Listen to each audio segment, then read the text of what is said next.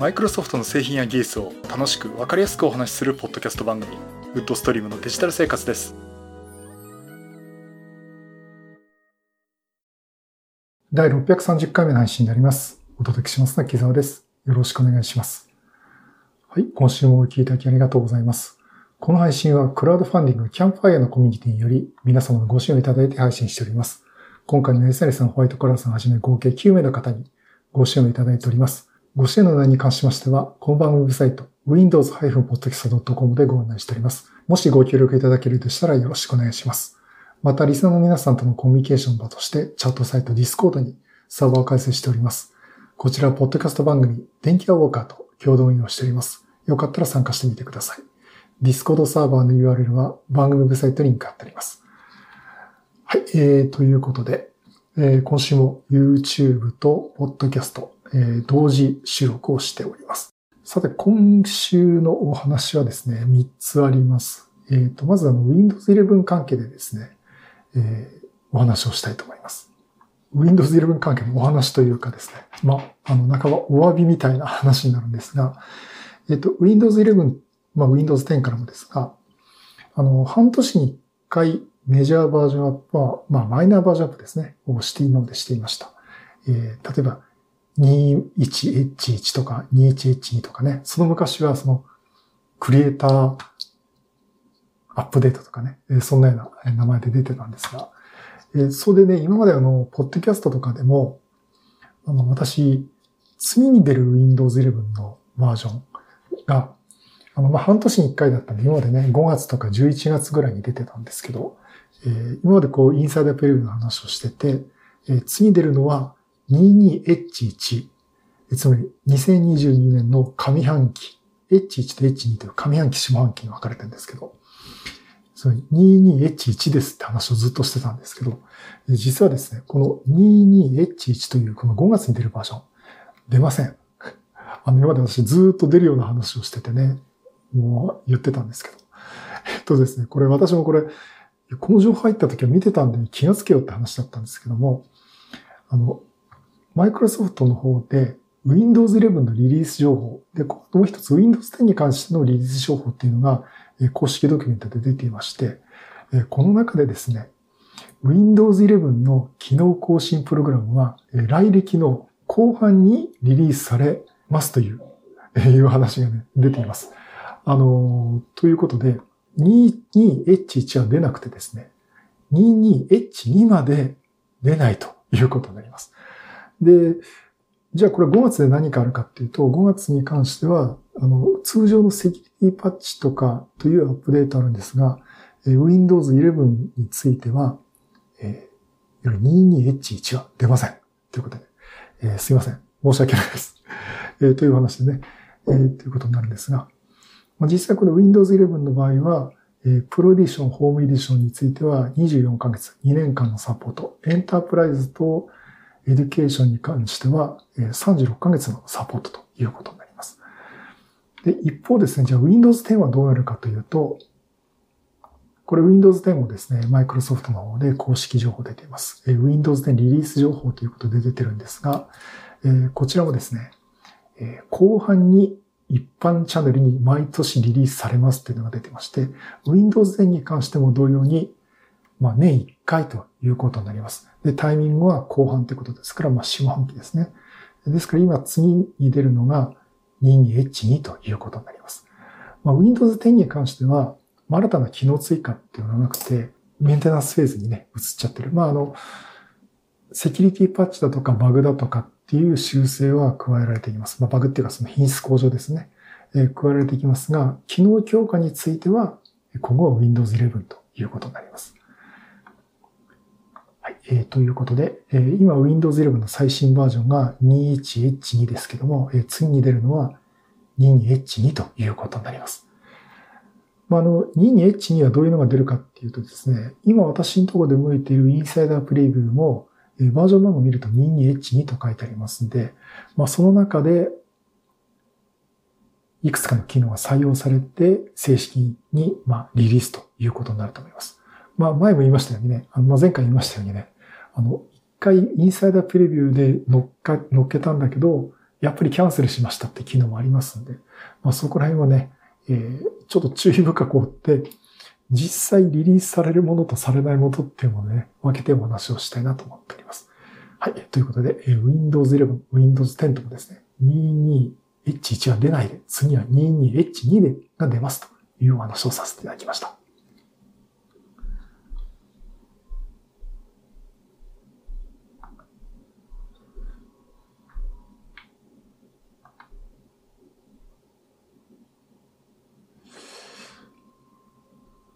さてもう一つの話ですね。あの、Windows って、毎週、違う、毎月、えっ、ー、と、第2火曜日に、え、更新プログラムが、え、リリースされます。まあ、セキュリティパッチだとか、まあ、品質向上だとかですね、え、いうことでリリースされまして、まあ、あの、第2火曜日なんで、えっと、日本時間で言うと、第2水曜日にリリースということになります。えー、ということで、5月も新しいセキュリティパッチ、まあ、更新プログラムがリリースされました。5月11日ですね。日本時間で5月11日にリリースされましたが、ここでですね、えっ、ー、と、Windows アップデートしたら、一部のアプリケーションが起動しなくなってしまうという現象が起きています。はい。ということで私当たってしまいまして。えー、これどういうのかっていうとですね、まあ、これ窓の森の方に、えー、情報が書いてあるんですが、Windows 11の Windows アップデート後にドットネットフレームワークを利用するアプリケーションが一部起動しないということが起きています。で、実際もですね、ドットネットフレームワーク3.5と4.8の累計的な更新プログラムっていうのが入ってて、この中で起動する、この中でドットネットフレームワークを使ったアプリケーションが起動しなくなるっていうことがあります。具体的にどうなるかっていうとですね、例えば自動起動にしてるプログラムでも .NET フレームワーク使ってると、起動時に立ち上がりませんとかね、エラーが出てくるんですね。えっと、エラーコードで 0xC0000135 とかね、えー、そういったね、エラーコードが出て、あの、Windows 起動するとボンボンボンボンそのメッセージが出てくるということになります。えー、結構あるのは、私、ロジクールのマウスのユーティリティとかですね。あと私、あの、ロジックロジクールのプレゼンターも使ってますけど、そのユーティリティとかが、起動すると立ち上がらないっつっていちいちメッセージが出てくるんですね。しかもそれを定期的に監視するもんで、ずっと出て、出っ放しになるってこともありました。あとはね、ドッカー、あの、コンテナですね。ドッカーの管理アプリケーション。ですから、ドッカーを起動しようとすると起動しないです。あと、参ったのがですね、これ関係あるかわかんないですけど、ハイパー V、ハイパー V マネージャーを起動すると、まあ、仮想マシンが一覧出てくるんですが、えスナップショットがありませんって出てきて、今まで使ってた仮想マシンが一切使えなくなってしまうという、まあ、あの、そんなような状況になっていました。まあ、仮想マシンが使えないとか、仮想マシンの起動とか停止ができなくなってしまうという状況になっていました。他に何があったかな？あのね、で、私ズバリ当たっちゃったんですよ。で、他の方はこの話を聞いて、いや、私は大丈夫でした。あと、まあ、お仕事とかでも何台まとめてやってるって方も、いや、そういえばこれ出てはいないですね、と。うん。という話をしてたのが全員ではないんですが、えー、人によっては出てしまうということで、今回私が当たってしまったと いうことになりました。実際その、ここまでやっちゃうと、もう Windows 再インストールするしかないかなと。ネタ的にいいかなってことで、ちょうどこの週末は Windows 11のクリーンストールしようかって話をしてたくらいなんですけどね。えー、結果的にですね、そこまでしなくても解決できました。で、もし皆さんの中で Windows 11の5月のセキュリティパッチ、更新プログラムを走らせた後に、なんかいろんなプログラムが既読しなくなってしまったという時は、ぜひね、ちょっとこの窓の森の記事、これあの、リンクを貼っておきますんで、あの、YouTube も Podcast も両方リンク貼っておきますんで、見ていただければなと思っています。ここに対策方法が書いてますんで、特にクリーンストールとかしなくても結構です。あ、そうだ。一番痛かったのがね、シノロジードライブ、ローカルのディスクとシノロジー側の NAS のディスクを同期させて、普段は使ってないやつをシノロジーの NAS 側に置いとくっていう、使うときだけ呼び出すっていう、あの、プログラム、まあ、ソフトがあるんですけど、それがね、使えなくなってしまったのと、もっと痛かったのはですね、これが大大大打撃っていうか大問題なんですけど、OneDrive のアプリ、これが使えなくなってしまいました。ですから、 OneDrive のアプリで普段使ってないですよ。 OneDrive 側に行って、ローカルディスク側には、まあ、リンクだけしかなかったんですけど、呼び出そうとしても実体ファイルがないんですよね。だから、起動すると、アプリケーションでデータがありませんとか出てきたりとか結構あります。あの、私一番ひどい目にあったのが、 Lightroom と DaVinci Resolve。これが起動したら今まで作ってたプロジェクトが全部見えなくなって、で、 DaVinci Resolve も、あ、違う。 DaVinci Resolve がそういう状況だったんですね。あと、 Lightroom も今までたくさん用意してた、あの、編集の情報ですね。あと、ライブラリの情報。あれが一切見えなくなってしまったということになってしまいました。もちろんバックアップを取ってたんで一時的に戻してたんですけど、あの、そういった情報ね、あの、ワンドライブ側との共有ドライブに私置いてたんですよ。まあそういうことがあって、あの、ワンドライブのアプリが使えなかったってだけで、まあ、エレミにありました。もうね、全然これ使い物ないなないって、なんないなっていう状況で、本当できること言ったら、ウェブ見たりすることと、まあ、エースコンバットで遊ぶぐらいと。そんぐらいしかできなかったんです。で、で、すいません、あの、やり方な、あの、対応の方法なんですけど、あの、これ、実際、窓の上の記事を見ていただければなと思うんですが、えー、Windows の機能のダイアログでですね、設定アプリのですね、まあ、オプション機能の Windows のその他の機能っていうのが選ぶものがあるんですね。まあ、あの、めんどくさい場合は、Windows と R のキーを同時に押して、オプショナルフューチャーっていう、えー、いうのをキーボードで打ってもらう。これ全部英語でですね、打ってもらって、えー、起動するとですね、まあ、Windows の機能という、まあ、あの、昔のコントロールパネルのあの、アプリケーションの追加と削除をするときの Windows の機能っていうボタンを押したときが出てくる画面ですね。えそれが出てくるんですが、そこのね、一番上の方に .NET フレームワーク3.5、あとはその下に .NET フレームワーク4.8、4.8アドバンストサービスっていうのが2つあります。これね、チェックボックスが入ってるんですね。で、私の場合はチェックボックスが外れてたんですが、これ一回チェックボックスが外れてても外れてなくてもですね、一回オフにしてみて、OK のボタンを押して、もう一回 Windows の機能の有効化と無効化という画面を出して、チェックを入れてください。で、ボタンを、OK ボタンを押すと。それでですね、.NET フレームワークが復活します。これで、あの、通常のアプリケーション、起動するようになります。まあ一応念のためね、あの、OS の再起動してみるといいかなと思うんですが、まあこういったところで、えとりあえずこの問題は解決できました。まあ、ということでですね、何してくれるんじゃいっていう話なんですけど、そういうことがありましたということで、あの、もうきっと私にネタを提供するためかもしれませんが、私ズバリ当たってしまいまして、えー、もう、ゾッとするような数日間を過ごしてたということになります。あの、これと同じようにですね、ビジュアルスタジオの2022が立ち上がらないとかですね、結構この5月ね、やらかしてくれたみたいでして、あの、結構ね、そのこの界隈では非常に話題になってたということになります。まあ、たまにはね、こういうこともあるかなというところで。あの、ただ、だからといって、えー、Windows アップデートが危険だとか、ということではなくてですね、セキュリティ上非常に重要なんで、えー、毎月のアップデートは必ずするようにしてください。はい。えー、そういうことでね、Windows 11、Windows アップデート、.NET フレームワークのアプリケーションが動かなくて、ちょっと焦っちゃったというお話をさせていただきました。じゃあ、それと最後の話ですね。あの、これマイクロソフトネタじゃないんですが、このポッドキャスト番組には非常に重要なお話だと思ってね、お話をさせてもらいます。えっ、ー、と、Apple。Apple が iPod Touch の販売を終了ということで、20約20年の歴史に巻くということで、これ IT メディアの方からね、記事を引用させてもらってますけども、あの、Apple の音楽プレイヤー iPod。え、現状ね、iPod Touch が、販売をされてたんですが、これがですね、生産終了となって、在庫がなくなり次第終了という発表がありました。あの、iPod Touch が出たのは2001年10月23日っていうところで、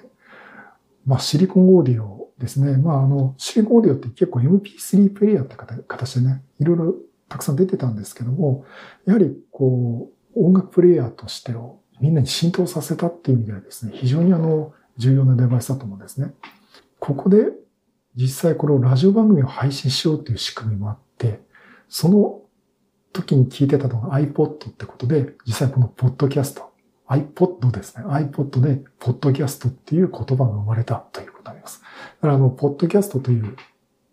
言葉のですね、語源にもなったデバイスでもあるんですね。で、これがその、もう全シリーズ、もう iPod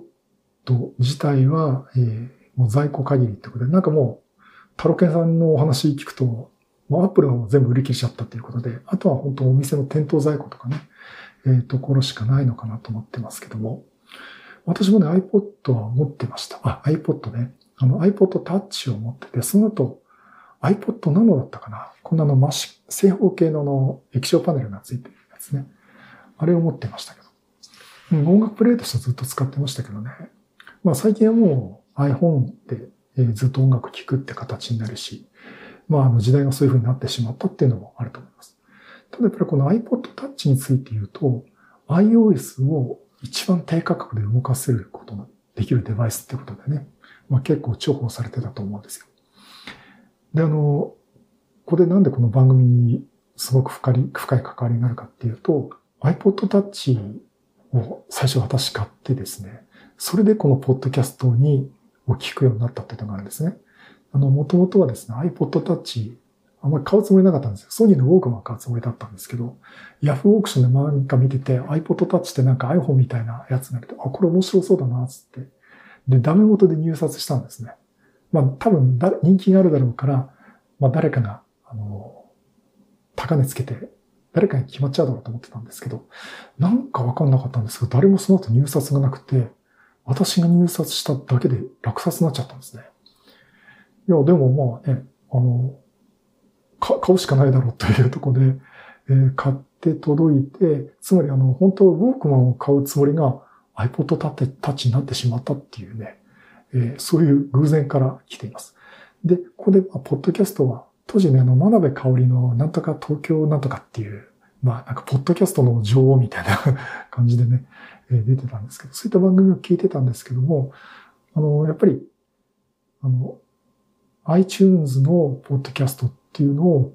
いろいろ聞いて、まあテクノロジー機ですね。だから iPhone ほっとけないとか、Apple ルン、まあクリラジの皆さんですね、の番組だとか、当時同じ頃始めた電気屋ウォーカーとかですね、iPhone 脱出とかですね。まあ、あの結構懐かしい番組、いろいろ聞きまして。まあ、ワンボタンの声とかですね。まあ、今上げていくと、あの、俺の番組出さないのかって言われそうなところあるんで、まあ、他にもいろんな番組聞いて、で、で、私もポッドキャストやるきっかけになったということになります。まあそういうわけでね、非常にこの iPod Touch ですね。これはですね、あの、非常に私のターニングポイントになったデバイスと言えると思います。あの、実際触ってみて、いや、いいから騙されたと思って使ってみろってみんなに言われてたんですけど、いや、使ってみて、あ、確かにこれすごくよくできてるって。これが Apple のユーザーインターフェースでしっかりできてるんだってことで、あ、さすがにすごいやっていうふうにね、すごく思ったデバイスでしたね。なら、いろんな意味でこれ私に衝撃を与えたデバイスだと思います。そして、このウッドストリームデジタル生活の第1回、第1回はこの iPod Touch です。iPod Touch の話をしています。実はこの番組、あの、Apple の製品の話からし始めてるんですよね。えー、ということで、非常にあの、私も思い入れのあるデバイスだったんですけど、これがもう iPod Touch の最後に iPod シリーズ、えー、終了となったということで。まあ本当にそういった意味でね、まあ iPod Touch というか iPod には非常にあの、私も思い入れになるっていう、なんかのこう、ターニングポイントだったデバイスとしてですね、本当に Apple には、あの、ありがとうございましたと、お礼を言いたいなと思っております。はい、以上ね、iPod、iPod Touch と iPod の終了の話をさせていただきました。はい、第630回は、えー、Windows 11 22H1 は出ません。ごめんなさいという話と、えー、Windows 11 5月のセキュリティアップデートで、えー、.NET フレームワークのアプリケーションが動かなくなるで、私も大変な目にあったという話と、えー、Apple iPod Touch 生産終了、販売終了のお話をさせていただきました。もうね、なんか iPod も20年ってことでね、うん、結構そのオーディオプレイヤーとしても長い間続いたのかなと思います。あの、まあ、その陰で、やっぱりいろんなオーディオ機器にも影響を与えたと思いますしね。まあ、個人的にはちょっとソニー頑張ってほしかったともあるんですけどね。まあ今でもソニーはすごくいいウォークマンも、なんかすごく良くて高いやつを出してますけど、まあ、ああいう音楽プレイヤーっていうのはずっと残っててほしいと思いますし、まあただ一方、もうスマートフォンが主戦場になっちゃってんじゃないかなっていうところでね、ちょっとこの後のこの音楽プレイヤー市場っていうのもまた変わっていくのかなと思っています。はい、そういうことでまたいろんなネタ集めと出したいと思います。またよろしくお願いします。